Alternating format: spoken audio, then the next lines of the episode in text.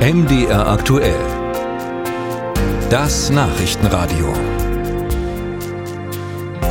Die vergangenen Jahre waren wahrlich nicht arm an belastenden Entwicklungen. Klimakrise, Corona-Pandemie, Krieg mitten in Europa sind nur die Spitze des Eisbergs. Psychologen der Universität Münster haben gemeinsam mit anderen europäischen Wissenschaftlern nun herausgefunden, dass sich der Ukraine-Krieg besonders stark auf das mentale Wohlbefinden der Menschen ausgewirkt hat. Caroline Vogt hat sich die Studie angeschaut und mit Menschen in Leipzig gesprochen. Das zentrale Ergebnis der Studie, bei der 1300 Menschen in 17 Ländern befragt wurden. Der Ausbruch des Ukraine-Krieges war ein regelrechter Gemütsdämpfer für die Europäer und Europäerinnen. Die 38-jährige Mariana ist frisch gebackene Mama und trägt ihren Sohn in einer Trage auf der Brust. Der 24. Februar 2022 habe sie sprachlos gemacht. Sie macht sich Sorgen. Momentan sieht es ja eigentlich noch so aus, als würden wir hier ganz sicher sein, aber ähm, es ist vieles so unberechenbar geworden. Und das äh, ist natürlich nicht das, was ich mir für ihn wünsche.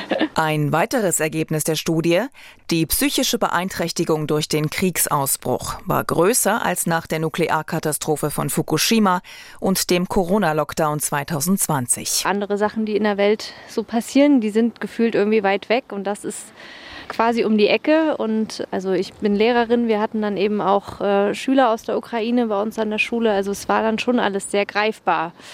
Und das macht Angst, ja. Die geografische Nähe des Krieges nennt auch die 66-jährige Gabi als Faktor. Weil wir dann auch mit den Menschen in Kontakt kommen, die hier sind und die uns dann Dinge erzählen, die ihre Brüder, Schwestern zurücklassen mussten, ja, und die nicht wissen, was mit denen ist. Ja, es belastet ihn schon, denke ich mal, mehr als anderes. Der 23-jährige Student Moritz wollte 2022 mit dem Bus einmal um die Ostsee fahren und musste seine Pläne durch den Krieg auf Eis legen. Ja, das war schon doll, das irgendwie mitzukriegen und davon zu hören. Und dann war man auch viel am Handy, irgendwie hat irgendwelche Instagram-Kanäle durchgescrollt.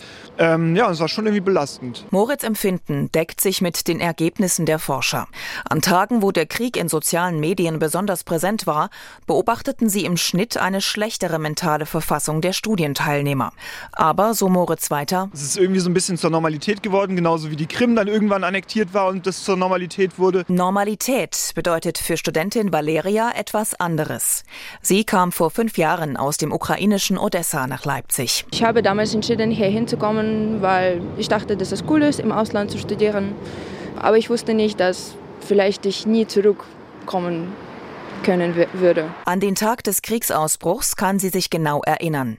Um 5 Uhr morgens schrieb ihre Mutter eine SMS. Hallo Valeria, Krieg ist angefangen. Und ich war einfach total kaputt. Äh, ich war damals mit meinem Ex-Freund zusammen und wir wussten nicht, was zu tun. Wir haben versucht, irgendwie meine Eltern anzurufen, etwas zu machen, aber das ist, das ist depressiv, würde ich sagen. Man weiß nicht, man, man ist nie bereit für sowas. Man weiß nicht, was zu tun. Zur psychischen Belastung von Ukrainern und Russen durch den Krieg macht die Studie keine Aussage.